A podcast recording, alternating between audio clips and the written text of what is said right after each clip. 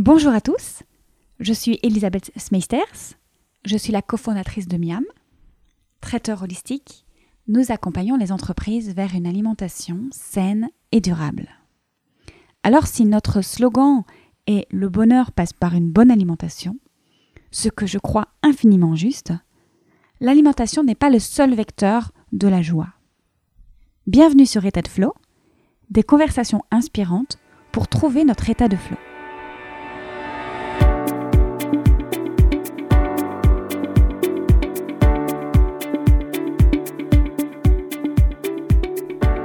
Est-il déjà arrivé de penser que vous êtes le seul ou la seule à penser comme vous pensez, à voir ce que vous voyez, à ressentir ce que vous ressentez? Vous est-il déjà arrivé de vous sentir différent des autres, incompris, peut-être même un peu fou? À l'inverse, vous est-il déjà arrivé de lire un livre où enfin vous trouviez écho à vos ressentis, à votre façon de voir le monde. Il y a tant de livres qui m'ont aidé dans ma voie vers plus de compréhension du monde et de moi-même, vers plus de flow, que je suis heureuse de recevoir aujourd'hui l'auteur d'un de ces livres qui vous bouleverse à jamais. Mon invitée du jour est elle-même passée par ce sentiment de solitude un peu particulier avant de décider d'en écrire un livre pour partager sa vision du monde. Elle nous offre ainsi une lecture salvatrice, déculpabilisante et sacrément positive. Un livre qui permet à de nombreuses femmes, dont je fais partie, de trouver enfin écho à leur façon de voir et de ressentir le monde. Un monde subtil, intuitif et magique. Un livre qui permet de retrouver notre puissance intérieure. Vous l'avez peut-être reconnu, aujourd'hui je reçois une personnalité habituée des podcasts, dont la voix puissante nous rappelle le message qu'elle délivre. Professeure de yoga Kundalini et directrice d'une école de naturopathie, parmi ses nombreuses réalisations, nous avons parcouru ensemble quelques-uns de ses enseignements. Tout de suite, je vous laisse avec ma conversation avec Odile Chabriac. Bonne écoute!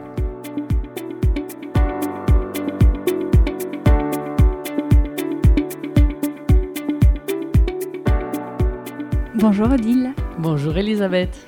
Merci d'être avec nous au micro aujourd'hui du podcast pour euh, déjà cet épisode numéro 17. Waouh, bravo. Bah, bravo à toi aussi. Tu es l'auteur d'un best-seller qui s'appelle Âme de sorcière. Naturopathe, tu as également créé l'école de naturopathie INH, donc l'Institut de naturopathie humaniste. Tu nous en diras plus tout à l'heure. Oui. Et puis, depuis quelques mois, tu es également professeur de yoga Kundalini. Plein de belles choses, plein de beaux projets. Et j'ai envie de commencer par euh, ce nouveau rôle de professeur de yoga, de Kundalini. Mhm.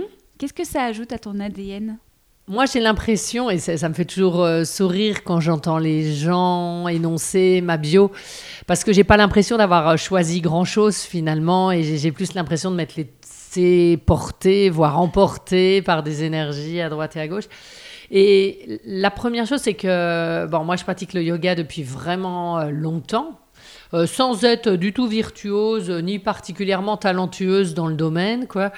Et, mais en même temps, j'aime ça. Donc euh, voilà. Et, et le yoga de la Kundalini, ça a été une vraie rencontre pour moi, quelque chose qui m'a énormément apporté.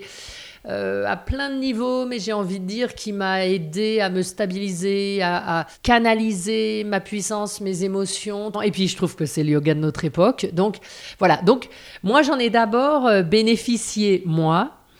Et puis, euh, parce que je fais jamais les choses à moitié et que je suis quelqu'un de passionné, d'enthousiaste, etc. C'est vrai que j'ai très vite eu envie de me former au teacher training. Et, euh, et ils nous demandent, quand on a fait un an de teacher training, ils nous disent Mais pourquoi vous installez pas Pourquoi vous installez pas? Alors moi, je faisais preuve de beaucoup de résistance. J'avais pas fait ça dans cette optique-là, mais en même temps, euh, c'est toujours euh, bah, ça le chemin de la vie. Euh, moi, quand j'ai fait des études de naturo, c'était pas du tout pour m'installer comme naturopathe, quoi. Donc, euh, c'était, euh, j'étais journaliste spécialisée dans le bien-être et je pensais que ça ajouterait des compétences à, à ce que je faisais déjà. Ben là, c'est pareil. J'ai fait la formation de teacher training parce que je me suis dit que ça m'obligerait à aller plus loin, à être plus disciplinée, etc. Et au final, à un moment, J'avais ça dans la tête, ça revenait tout le temps. Il faut que tu donnes tes cours, il faut que tu donnes tes cours. Bon, ben, je me suis dit, je vais essayer. De toute façon, s'il y a trois personnes, il y aura trois personnes. Et quelque part, il n'y avait pas, avait pas d'enjeu. Bon, l'enjeu, c'est quand même de faire les choses bien et, d'honorer les gens qui viennent. Mais voilà, il n'y en a pas d'autres, quoi. Et, et voilà, c'est venu comme ça, un peu tout seul. Et ça m'amène euh, beaucoup de joie, beaucoup de rencontres. J'ai rencontré plein de gens par ce, par ce canal-là. C'est vraiment étrange euh, euh, comment voilà, les choses font effectivement réseau ou résonance. Et, je trouve ça vraiment joyeux. Je comprends tout à fait ce que tu dis, puisque j'ai la sensation d'avoir le même parcours au niveau de mon rôle également de professeur de yoga, mais moi de yin yoga, où mhm. finalement on le fait d'abord pour soi. Et finalement, on, se laisse entraîner par quelque chose de plus grand. Et, euh, finalement, bah, la demande, elle est là, les, élèves y suivent, et alors ben, on, on, commence à comprendre pourquoi on est là. Exactement. Il y a quelque chose de vraiment pas calculé, c'est même assez amusant quand on regarde a posteriori. Euh, sur le coup, moi, je me dis toujours, mais je suis folle, mais pourquoi, mais pourquoi je m'embarque dans des trucs encore? Qu'est-ce que je cherche? Et puis après, je me retourne et puis je me dis, bah, en fait, euh, je me serais bien amusée. la Kundalini, c'est l'énergie vitale? Ben, La Kundalini, oui, c'est exactement ça. C'est cette énergie qui est euh, mise en réserve, mais très souvent bloquée quand même dans le bas de la colonne vertébrale. Euh, au niveau du sacrum. Et tout l'enjeu, c'est de débloquer cette énergie et pour, nous pour la permettre déjà d'irriguer tous les chakras et pour nous permettre euh, d'irradier euh, voilà, dans, notre être et dans toute notre puissance. Et d'ailleurs, tu parles de puissance pour avoir fait un cours avec toi. c'est très puissant comme yoga, très intense. Il y a, on travaille également beaucoup avec le souffle. On sent l'énergie qui remonte. Exactement, oui. Ben, c'est le paradoxe de ce yoga et que j'aime beaucoup. C'est-à-dire que c'est un yoga accessible à tout le monde. Euh, puisqu'il y a même des handicapés qui le pratiquent. On peut vraiment être en fauteuil roulant. Il y a tout ça et moi je trouve ça aussi beau et nécessaire quelque part dans le monde d'aujourd'hui. C'est comme je disais tout à l'heure, c'est pas un yoga de posture compliqué, mais en revanche, si on se laisse faire, si on se laisse prendre, ça peut nous amener vraiment dans un déploiement de, euh, de notre force intérieure qui est euh, assez impressionnant et que euh, j'adore quoi. Comment toi tu le ressens au quotidien, dans ton quotidien toi de pratiquante? Déjà moi je pratique, on va dire tous les jours. Enfin il n'y a pas un jour où je fais pas quelque chose qui me relie à, ce, à cette pratique-là. Après ça peut être juste une méditation et tout ça, mais effectivement c'est un peu un engagement vis à -vis de moi-même. Mais comment je le ressens? J'aime beaucoup Yogi Bhajan euh, qui disait, euh, donc qui a créé le quoi, qui a non, qui a transmis le yoga de la Kundalini, en fait, qui était une pratique ésotérique et qui l'a transmise au monde. Et il dit, euh, c'est pas en faisant ce yoga-là que vous n'aurez plus d'obstacles dans l'existence, mais en revanche, grâce à lui, vous parviendrez à traverser les obstacles. Et moi, je sens vraiment ça. Je sens ce côté où ça me réancre. Voilà, ça me permet de potentialiser ma puissance dans la direction de mon choix. Et ça, je m'en rends vraiment énormément compte. Et ce serait spécifique à cette pratique de ce yoga où tu penses que chacun pourrait trouver euh, sa porte euh, yogique ou pas? Alors, je pense que pour moi, il n'y a pas du tout un seul yoga. Et puis, ça, quoi, pour moi, c'est absurde de dire, ça serait comme en, psychothérapie, dire c'est celle-là qui fonctionne et pas les autres. Quoi. Je pense qu'on n'est vraiment pas dans ce monde-là et je pense qu'on est vraiment dans un processus intégratif où les choses qui nous parlent sont les choses justes pour nous. Donc euh, pour moi, j'ai aucun doute là-dessus. Après, euh, voilà, moi je l'ai trouvé dans ce yoga-là plus que dans d'autres. Moi j'ai beaucoup pratiqué du yoga, du hatha yoga déjà. Euh, j'ai pratiqué du yoga Bikram, j'ai adoré ça, vous savez, euh, le, yoga dans une pièce à 38 degrés, quoi. Mais moi, ça m'a rendu mais ivre de bonheur pendant des années. Et un jour, mon corps a refusé, refus d'obstacle, et c'était fini pour moi. Et genre, après, j'ai dû y retourner deux fois juste pour voir si, genre, il me restait des, des, des cours sur mon abonnement, quoi. Et en fait, non, c'était terminé. Et après, j'ai fait beaucoup d'ashtanga parce que, bah, effectivement, moi, j'aime bien le côté un peu engagement physique quand même. Mais en voilà, c'est ça, ça me correspond dans cette période de ma vie et, ça n'a aucune prétention à être euh, une vérité euh, de quelque ordre ce soit pour qui que ce soit, quoi. Hmm. Énergie vitale et respiration, on en parlait il y a un instant, qui sont finalement aussi euh, deux ancrages forts de la naturopathie. Alors on peut penser que ça peut-être pas de hasard, Ah mais pour moi, et, à la limite, j'en suis même assez stupéfaite a posteriori, parce qu'il y a des tas de choses comme ça qui résonnent. Pareil, moi je suis euh, psychothérapeute jungienne, et en fait, les discours, enfin on va dire les bases théoriques de toutes ces pratiques se retrouvent finalement. Oui, mais c'est troublant parce que moi, quand j'ai démarré le yoga la Kundalini, je, vraiment, je connaissais pas la base théorique du mm. tout et je suis allée voir parce que Lily m'a proposé d'aller voir et, et ça m'a plu et j'ai continué. Et c'est vraiment quelques temps plus tard que je me suis dit, mais c'est quand même dingue cette histoire. Ça raconte, on, ça raconte la même histoire avec des outils différents, mais c'est exactement la même histoire. Mm. Ces rendez-vous, ces cours ont lieu à l'INH, donc euh, l'école que tu as créée de naturopathie cette école, c'est un défi, c'est une envie de transmettre. Comment est-ce qu'on vient à créer euh, cette chose hors du commun, finalement, euh, dans un domaine euh, Alors, pareil, ça serait très prétentieux de ma part de dire que j'y suis pour quelque chose de tout ça, même si j'ai beaucoup travaillé. Mais voilà, les choses sont venues un jour, c'était vraiment très clair que c'était le moment pour moi de transmettre et de transmettre une naturopathie, ou en tout cas celle qui me fait vibrer. Voilà, moi je suis quand même assez euh, mystique, on va dire, et, vraiment, bon, voilà, les, choses se sont faites de manière totalement évidente, très fluide, très facile, malgré un travail acharné, attention. Donc, euh, mais en revanche, effectivement, euh, on a eu beaucoup de chance.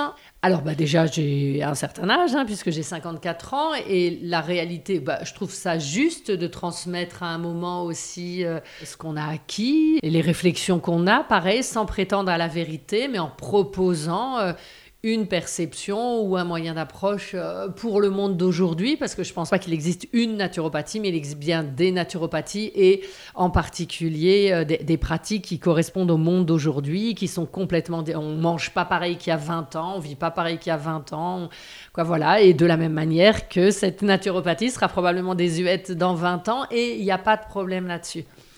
Euh, donc voilà, après, je trouve ça un peu prétentieux de dire, ah, bah, je vais vous apprendre quelque chose, alors que moi, j'ai encore l'impression d'apprendre tous les jours dans ce domaine-là. La joie immense que ça m'apporte, il y a deux choses, moi, et qui, bon, qui sont censées être mon rôle au quotidien, en même temps, monter une entreprise en France, euh, ça, ça relève parfois du parcours du combattant, et heureusement que je suis très bien entourée. Mais c'est vrai que moi, j'adore ben, le contenu théorique parce que les expériences, il y a des tas de choses, euh, comme je disais, qu'on proposait il y a quelques années, qu'on propose plus maintenant. Donc, il y a une évolution permanente, une mise à jour euh, de nos habitudes alimentaires, au niveau des compléments alimentaires, au niveau des pratiques sportives, au niveau de tout, j'ai envie de dire, au niveau des pratiques d'usage de l'eau, etc. Il y a des choses qu'on faisait qu'on ne fait pas et vice-versa. Donc ça, j'adore. Ça, j'adore. Bah, J'étais journaliste, donc il y a ce côté mise à niveau permanente qui me passionne. Et l'autre chose que j'adore, c'est les élèves. C'est génial de voir des gens. Quoi, nous, chez nous, les études, elles durent deux ans. Et on les propose, alors à la fois, vraiment, il y a un vrai enjeu de transmission et d'offrir au monde les naturopathes du 21e siècle. Et ça, là-dessus, il n'y a pas de négociation. Et des fois même, ils me trouvent un peu rude et tout, parce que, bah ouais, quoi, je suis super claire sur mon niveau d'exigence. Et à côté de ça, je leur dis, mais mon engagement, mon désir, c'est aussi que les élèves vivent euh, un parcours initiatique. C'est une initiation. Et bon, je pense que ça arrive dans 90% des cas. Il y en a peut-être après. Voilà, c'est passionnant parce qu'on voit des êtres humains se révéler à eux-mêmes, s'ouvrir, mais euh, c'est blooming, quoi. C'est vraiment le, terme anglo-saxon de s'épanouir comme une fleur. Et ça, et ça c'est vraiment incroyable. Euh, je pense même pas que j'avais anticipé à quel point c'était magique. Hmm. Donc, euh, entre les gens, quand ils arrivent le premier jour et quand ils partent le dernier jour, mais ils ont juste pas la même tête, quoi. Ah bah bien sûr. bah, souvent quand on vient, finalement, c'est certainement d'abord, même pour eux, euh, comme nous on l'a fait avec le yoga, comme nous on l'a fait à un moment euh, pour la naturopathie, là où on se rejoint également, c'est une envie personnelle de comprendre. La majorité des élèves viennent pour comprendre et donc comprendre leur, ce qui se passe en eux. Exactement, oui. Puis bon, nous, on, propose des, tas de choses. Moi, pareil, la naturopathie, c'est un continent. C'est immense en termes de savoir. Moi, je dis, une vie ne suffira pas pour, pour voilà, accéder à toutes les informations, les expérimenter, etc. Mais en revanche, nous, on cherche à faire vivre un maximum d'expérience. L'enjeu de cette école, c'est vraiment d'être dans la pratique. Il y a toute une partie théorique extrêmement fournie, puisque ça représente à peu près 5000 pages de cours, donc c'est pas négligeable. Mais néanmoins, ce qui fait notre spécificité, mais ce qui, je pense, qui, qui résonne vraiment avec moi, c'est que moi, je suis pour qu'on on essaye, on essaye, on essaye. Donc il y a une pratique quasi permanente et la pratique, ça change les gens. Pour certains, ce sera euh, tel cours, pour d'autres, ce sera tel autre. Et c'est ce qui résonne sur eux et il n'y a pas besoin de tout aimer. Donc ça, c'est formidable. Tu soulèves un point important, c'est euh, finalement aussi ce qu'on apprend dans les livres, c'est très bien. Mais la pratique, c'est encore mieux. Ah ben c'est fondamental, c'est fondamental. Et hum, la mise en abîme par l'expérience. C'est vraiment euh, pour moi ça qui est fondamental. C'est pour ça qu'on est une petite école, qu'on a des petites promotions qui travaillent même en demi-groupe très souvent. Donc quand on est en demi-groupe de 12 pour faire des massages, ça veut dire qu'il y a 6 personnes massées, 6 personnes masseurs ça veut dire qu'il y a de la place pour l'expérience, pour l'expérience des deux d'ailleurs. Euh, je veux dire, voilà. Et, pour moi, c'était super important de dire on, va proposer une autre manière. Ça me paraissait toujours bizarre quand je rencontrais des élèves naturaux quand j'étais moi-même élève. Ils faisaient pas l'expérience des choses, ils mangeaient encore n'importe comment et tout ça. Voilà, nous, nous, on a des cours de cuisine végétale. Voilà, l'idée c'est, bah ok, allez-y, faites l'expérience. Ça, ça vous plaît, c'est top. Ça vous plaît pas, c'est top aussi parce que quelque part, comme ça, vous, vous faites le tri entre ce qui, ce qui est prioritaire pour vous et ce que vous pourrez offrir au monde. Donc euh, voilà. Et alors, je t'ai entendu dire nous. Tu es euh, du coup pas seule à construire Ah, ah non, non, je suis jamais seule à construire. non, je suis jamais seule à construire. L'idée de départ, c'était la mienne, enfin on va dire euh, sur une autre dimension, parce que sûrement pas la mienne sur le plan terrestre. Mais en revanche, alors j'ai tout de suite fédéré deux de mes enfants au niveau de la technique, et puis voilà. Et après, il y a une équipe de 20 profs, quoi, même. Et moi, j'avais fait la liste des gens avec qui je rêvais de travailler. Et en fait, sur les. Il y en a un qui a dit non et, euh, et 19 qui ont dit oui. Le un qui a dit non, d'ailleurs, il m'a proposé sa meilleure amie et sa collègue en disant J'ai pas le temps, j'ai moi aussi mille projets, je peux pas le faire, j'aurais adoré.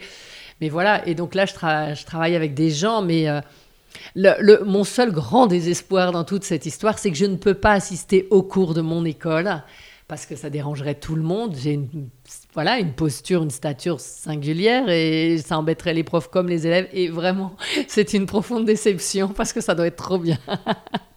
Finalement, tu as créé, co-créé euh, l'école de tes rêves Ah, complètement. Aucun doute. Aucun doute que c'est euh, après avec un principe de réalité euh, extrêmement fort aussi, mais oui, aucun doute que on a créé l'école qu'on aurait rêvé d'avoir.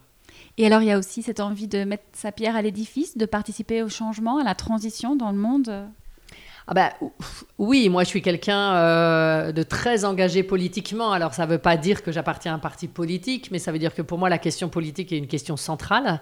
Et pour moi euh, tout est politique. Bon, je suis très engagé dans le féminisme. Il y a plein plein de sujets qui m'intéressent, mais oui, euh, avoir une école de naturopathie en France aujourd'hui, c'est aussi un acte politique, comme écrire un livre comme âme de sorcière, c'est un acte politique. Eh bien, on va en venir à ce magnifique livre qui connaît d'ailleurs un immense succès depuis un peu plus de deux ans. Quel bilan tires-tu de cette expérience euh, Une initiation, un passage? En tout cas, comment vois-tu et ressens-tu les choses aujourd'hui? D'abord, c'est de la gratitude. Euh, gratitude pour les lecteurs, mais aussi gratitude pour le destin. Ah, c'est un cadeau immense, euh, effectivement. Je ne sais pas si mon livre connaît un immense succès, mais en tout cas, il, connaît, il a connu beaucoup de succès et, toujours, je reçois tous les jours des messages de femmes qui, qui, voilà, qui font, me font écho de leur lecture et tout ça. Donc, euh, c'est un, cadeau impressionnant. Alors, d'abord, je suis contente parce que c'est rendre aux sorcières ce que l'histoire leur a volé, ce que je, je parle en énergie, je parle pas par moi, et ça peut concerner mon livre comme celui de Mona, comme euh, voilà, c'est pas pas pas du tout une question égotique, mais mais vraiment relégitimer le mot sorcière pour moi c'était ma première idée de départ, quoi. Vraiment c'était ça, réhonorer ces femmes. Après, il y a le côté plus égotique qui est qu'effectivement avoir euh, euh, une forme de reconnaissance collective. Bah oui, ça fait du bien et je vois pas pourquoi je me priverais de le dire. Et, et c'est drôle parce que maintenant, bah, je sais que quoi qu'il arrive, euh, je, resterai. Euh, les gens, quand ils me présenteront comme l'auteur d'âme de sorcière. Et c'est top, quoi, j'adore ça. Et après, bah, oui, en plus, on, parlait de la dimension politique. Pour moi, il y a vraiment. Euh, j'ai introduit par ce livre euh, aussi ma croyance sur bah, le monde d'aujourd'hui et, et, les enjeux euh, qu'on va devoir relever collectivement, et en particulier nous les femmes. Oui, Et ceux qui te lisent euh, au, au, fil du temps sur Instagram, où tu es très active, on peut y lire que finalement ça a été une période pour toi d'alignement assez important? Ah ben oui, ça a été une période.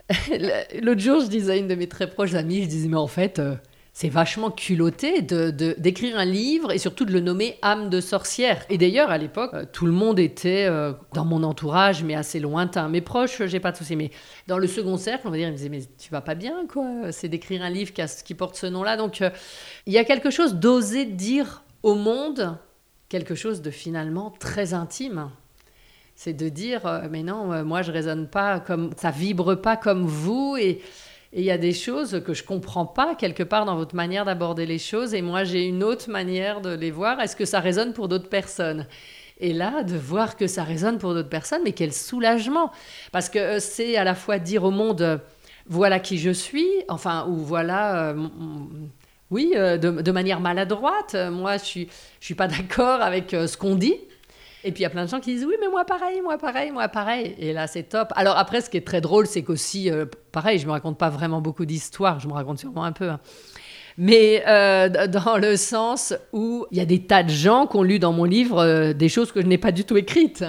Mais ça n'a pas d'importance. C'est des, vibres, des miroirs, des choses qui résonnent de la même manière qu'en thérapie. Il y a un patient qui va nous dire des années après Ah, le jour où vous avez dit ça, ça a tout changé pour moi.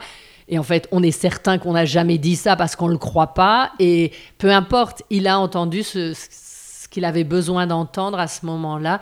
Et nos deux inconscients ont, créé un, troisième territoire. Un livre, c'est un peu pareil. Les gens vont se l'approprier à leur manière et ils ont tout à fait raison. Il est là pour ça, il m'appartient plus, il vit sa vie, quoi. Mais en même temps, j'étais la maman. et il t'a dévoilé en même temps. Ah bah, ah bah, au sens littéral du terme. Là, pour le coup, euh, je vais avoir du mal à me cacher. Euh, déjà, euh, oui, il y a vraiment quelque chose de l'ordre du dévoilement et de d'oser être qui je suis. Quoi. Il m'a forcé à être qui je suis. Donc ça, c'est assez drôle. Et tu le disais juste avant, finalement, ça a aussi un peu changé ta stature dans la société, en tout cas dans ton réseau, la façon dont tu rayonnes peut-être, le message que tu incarnes, tout ça, c'est apporté aussi. Mais totalement, bien sûr, ça, totalement. Puis ça me permet d'oser encore aller plus loin. Donc bien sûr, oui. Aucun regret. Ah mais il n'y a même pas... ah mais parce que la notoriété parfois, on peut la oui, regretter. Oui, mais moi c'est une toute petite notoriété déjà, je suis pas une star de cinéma. Et puis, euh, et puis, justement, je suis aussi suffisamment vieille pour savoir où j'en suis voilà, ça changera pas énormément de choses dans ma vie. Il y a quelque chose de l'ordre d'une assise, d'une stabilité euh, qui, se pose, mais en même temps, euh, euh, voilà, ça reste quelque chose d'assez simple et oui, ça, ça rayonne et ouais, c'est très joli de vivre ça. C'est une grande chance. Moi, je le vis vraiment comme une chance. Et, et cette chance, c'est aussi peut-être que ça apaise de pouvoir dire je suis telle personne, je pense comme cela, et de pouvoir le dire et l'assumer. Ah mais complètement, complètement. Nous, en psychologie, on parle du je suis cela. Donc euh, c'est vraiment, euh, déjà, il faut savoir qui on est, et c'est le premier grand travail de l'existence, quoi, parce qu'on a quand même été euh, éduqués, formatés, etc., par des tas d'enjeux de société, collectifs, nos parents, quoi, voilà, des tas de choses qui nous dépassent. Donc déjà, trouver la pierre à l'intérieur de tout ça, c'est déjà compliqué. Et puis une fois qu'on l'a trouvé, c'est la polir de la manière dont on a envie pour euh, l'offrir au monde, qui fait sens pour nous en tout cas. Même si après il y a des tas d'autres choses qui interviennent là-dedans. Et oui, là c'est effectivement super apaisant. On va y revenir un instant à ce livre et à son contenu qui est euh, bouleversant. On l'a entendu euh, pour de nombreuses femmes qui te contactent encore aujourd'hui. Et d'ailleurs, je me demande qui ne l'a pas lu ou qui ne finira pas par l'ouvrir, ce fameux livre Âme de sorcière, qui est finalement une invitation à reconnaître notre propre pouvoir, puisque si j'ai bien compris, avoir une âme de sorcière, tu vas me confirmer ou pas, c'est euh, recouvrer et euh, jouir de notre pleine puissance, c'est-à-dire notre liberté, et donc euh, de cette liberté, ça veut dire aussi de cette responsabilité qu'on a d'être libre jouir de notre capacité de nous transformer, de transformer le monde qui nous entoure. Également, euh, reconnaître ce qui est bon pour nous, tu, euh, tu, viens de le dire, de nous fier à notre boussole intérieure et de suivre notre propre voie dans le but, évidemment, de nous réaliser. Ce serait ça? Oui, c'est tout à fait ça. Et c'est un long chemin de reconnexion à soi-même. C'est Starhawk euh, donc, qui a écrit Révèle l'obscur et qui est notre grande idole chez les sorcières, on va dire. Et qui dit il faut se reconnecter au pouvoir du dedans. Donc voilà, c'est vraiment euh, quel est le chemin que je vais choisir et individuellement pour euh, me reconnecter à mon pouvoir personnel. Mais et, pour moi, c'est vraiment important. C'est pas un pouvoir personnel avec une vision égotique qui dit ah ben oh là là à quel point je suis formidable. On peut se trouver formidable et c'est très bien. Mais c'est après comment offrir au monde ce pouvoir personnel. Quoi. Pour moi, il y a vraiment les, les deux dimensions. C'est-à-dire, euh, alors il y a quelque chose, bon, effectivement, de très féminin dans, dans ce livre et dans cet enjeu-là. Euh, ça, c'est important bah, parce que les femmes qu'on a brûlées, elles étaient des femmes avant tout. Et le mot sorcière venait a posteriori, mais rarement euh, en première intention. C'était une justification et non la cause. Et voilà, moi j'ai coutume de dire que si on a brûlé les sorcières en, place publique, c'était pour nous faire taire, nous, les femmes, en place publique. Donc, euh, pour moi, la, la boucle sera bouclée le jour où entre autres, hein, parce qu'il s'agit de faire taire personne et pas, pas du tout les hommes, euh, mais en tout cas le jour où les femmes pourront à nouveau parler en place publique sans avoir peur. Mm. Et pour moi, c'est un enjeu euh, extrêmement important du monde d'aujourd'hui. On, on vit dans un pays euh, vraiment où on est très privilégié. Et pourtant, c'est pas gagné du tout. Alors on se dit, si ici c'est compliqué, ailleurs, c'est souvent l'enfer il y a cette idée certainement du feu de la transformation plutôt que le feu de la destruction. Finalement, c'est se reconnecter au feu qui nous anime. Oui, c'est exactement ça. Et, et, ça pose aussi, j'aime bien comment tu dis les choses, et ça pose aussi la question du jusqu'où ne pas aller trop loin. Euh, ça pose aussi la question de respecter la temporalité. Et ça pose aussi la question, enfin pour moi en tout cas, euh, de laisser le temps à l'autre pour accueillir et assimiler la transformation, et je parle en particulier des hommes. Euh, j'ai aucune culpabilité par rapport au masculin. Et en revanche, j'en vois bouger de manière... Euh, c'est assez impressionnant et je trouve ça très intéressant. Et je pense que ça va être le prochain challenge. Ça va être... Alors, moi, je me reconnais pas du tout dans la notion de, féminin sacré. Mais en revanche, je vais beaucoup plus sur ce qu'on appelle le féminin sauvage. Mais je pense que le masculin sauvage je l'attends avec impatience et je pense qu'on a tout à gagner aussi à co-construire ça. C'est-à-dire que nous, on avait, quoi, nous en tant que femmes, je parle, dans cette incarnation en tout cas, on a des choses à réparer, on a des choses à, apaiser en nous, on a des choses aussi à proposer au, monde. Et puis, il y a un travail qui doit être fait aussi de l'autre côté, et c'est là où c'est intéressant. Parce que si les femmes, elles avancent toutes seules et qu'elles accèdent à leur propre pouvoir et qu'elles sont, mais qu'elles sont là toutes seules, quoi, je vois pas bien l'intérêt. Hmm. Travail d'équipe, encore une fois. Ah, mais tout à fait, mais moi, je, ne crois. Euh, alors, c'est intéressant parce que je viens pas du tout de ce monde-là. Moi, je viens d'un monde extrêmement compétitif. Euh, je viens d'un milieu où on, faisait de nous des bêtes à concours, euh, où on, j'ai fait du sport de haut niveau. Donc, vraiment, j'ai été formatée là-dedans. Mais j'ai été très bien déformatée par des personnes qui, qui m'ont appris à à penser, à rêver collectif et, et apprendre à co-construire. C'est pas facile, c'est c'est pas forcément, en tout cas la mienne, de tendance naturelle et c'est pas non plus la tendance naturelle du monde. On va souvent penser, on va toujours euh, nous, nous, brosser dans le sens du poil, de la compétition, de la comparaison, tout ça. Néanmoins, il me semble que c'est euh, un juste chemin. C'est la richesse qu'on y trouve en fait. Hein. Ah ben deux cerveaux valent toujours plus qu'un seul, ça c'est certain. Et, au-delà des deux cerveaux, c'est euh, deux de deux âmes. Mais bien sûr, bien sûr, deux énergies, quoi. Voilà, c'est euh, l'autre est une porte ouverte sur un monde dont j'ignore tout. Et ça, c'est passionnant. Hmm. Dans ce livre, tu parles également de l'intuition, cette capacité à ressentir et que tu définis euh, comme euh, finalement regarder à l'intérieur, contempler. Est-ce que tu peux nous parler un instant de cette intuition et qui, je pense, se relie très très fort justement à cette femme sorcière? Alors, euh, moi, c'est un sujet que je trouve passionnant, l'intuition, parce que justement, c'est apprendre à éteindre ou à, en tout cas, à mettre en sourdine la cacophonie qu'on a à l'intérieur de soi pour entendre euh, le, message, on va dire, de notre moi supérieur ou de. Voilà. Et je trouve c'est passionnant. Alors, ça peut être dans la nature aussi. Il va y avoir des tas de conditions pour favoriser cette intuition, mais il est clair que Pareil, dans le monde aujourd'hui, rien n'est fait pour ça. C'est la cacophonie du monde, il y a du bruit partout tout le temps. Et or, euh, notre intuition a besoin d'interstices intérieurs, de, de moments volés pour pouvoir s'immiscer et, et tout d'un coup nous révéler à nous-mêmes. Parce que, en tout cas, moi, dans mon expérience, ça a été ça.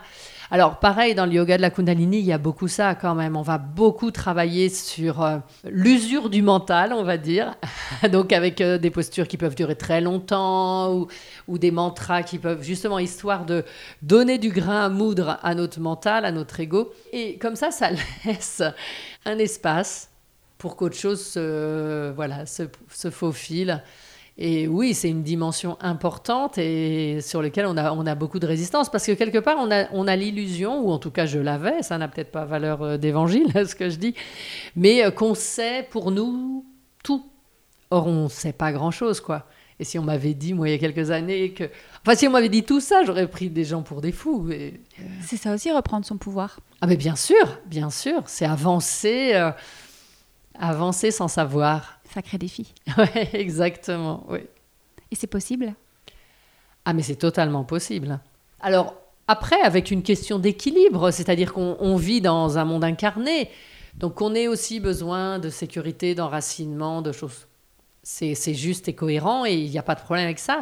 C'est quand ce besoin-là commence à, à éteindre tous les autres potentiels en nous que ça pose souci. Mais sinon, non, c'est juste et on n'est pas non plus euh, censé euh, se jeter du haut des falaises tout le temps. quoi. C'est pas, c'est pas nécessaire. Mmh. De plus, on a des alliés avec nous, notamment la Lune, qui nous aide dans cette jouissance. Tu dis, lorsqu'elle est pleine, gironde dans le ciel, je le vis comme un moment de joie, mais aussi de choix. Vers quoi ai-je envie de diriger mon pouvoir? Qu'ai-je envie d'obtenir? Qu'ai-je envie de célébrer? Alors moi, ce qui me réjouit dans tout ça, c'est qu'effectivement, il n'y a, pas très longtemps, hein, euh, on n'était pas très nombreuses à se dire Ah, tiens, là, c'est la pleine lune. Ah, tiens, là, c'est la nouvelle lune. Ah, tiens.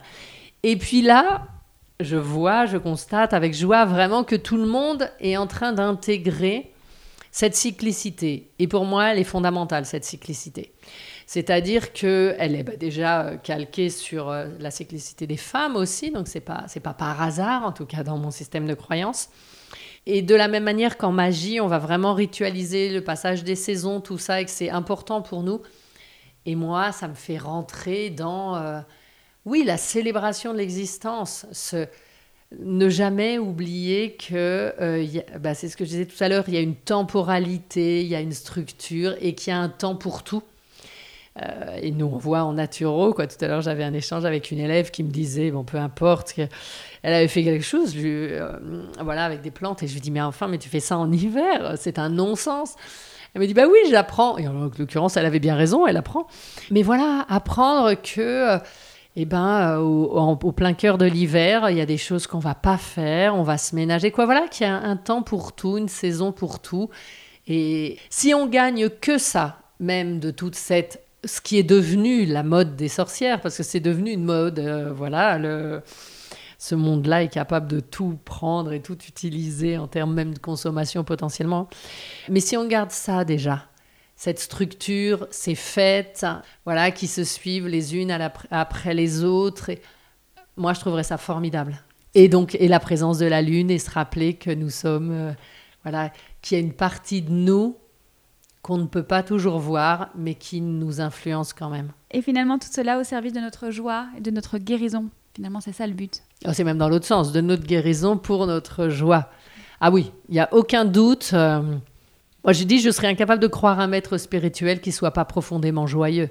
Pour le coup, on a de la chance là, parce que... Euh, moi, je peux penser euh, à la personne qui m'enseigne le yoga, donc euh, voilà, qui est quelqu'un de effectivement très joyeux et très dans la vie. Mais quand je pense au Dalai Lama, c'est quelqu'un qui commence à se faire vieux maintenant, mais néanmoins très dans la joie et dans le, partage, le moment présent.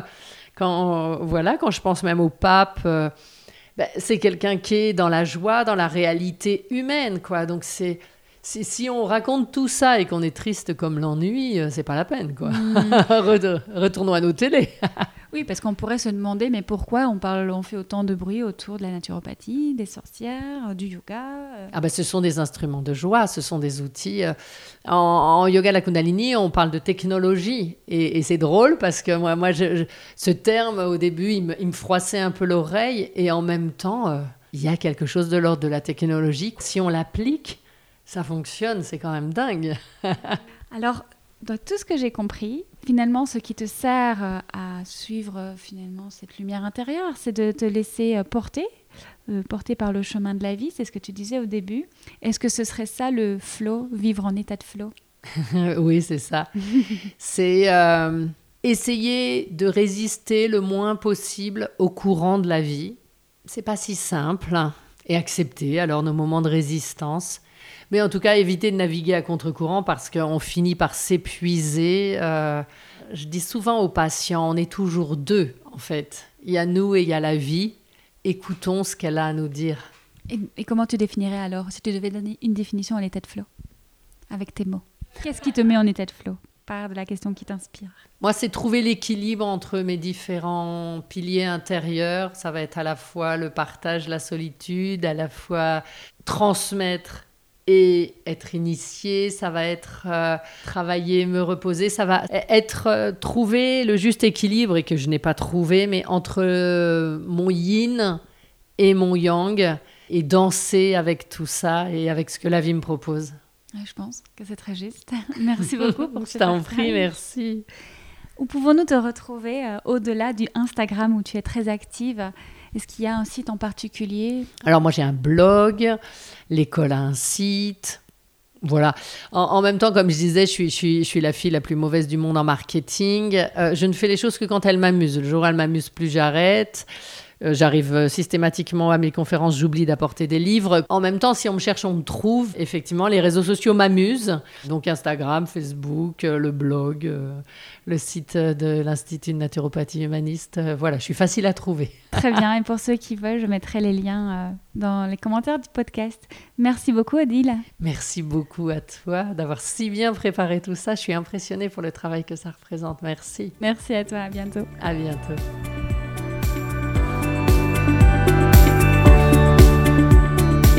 Merci à vous d'avoir écouté ce podcast. N'hésitez pas à nous suivre sur Instagram, à partager l'épisode s'il vous a plu et à mettre 5 étoiles et un commentaire sur Apple Podcast. À très vite pour un nouvel épisode.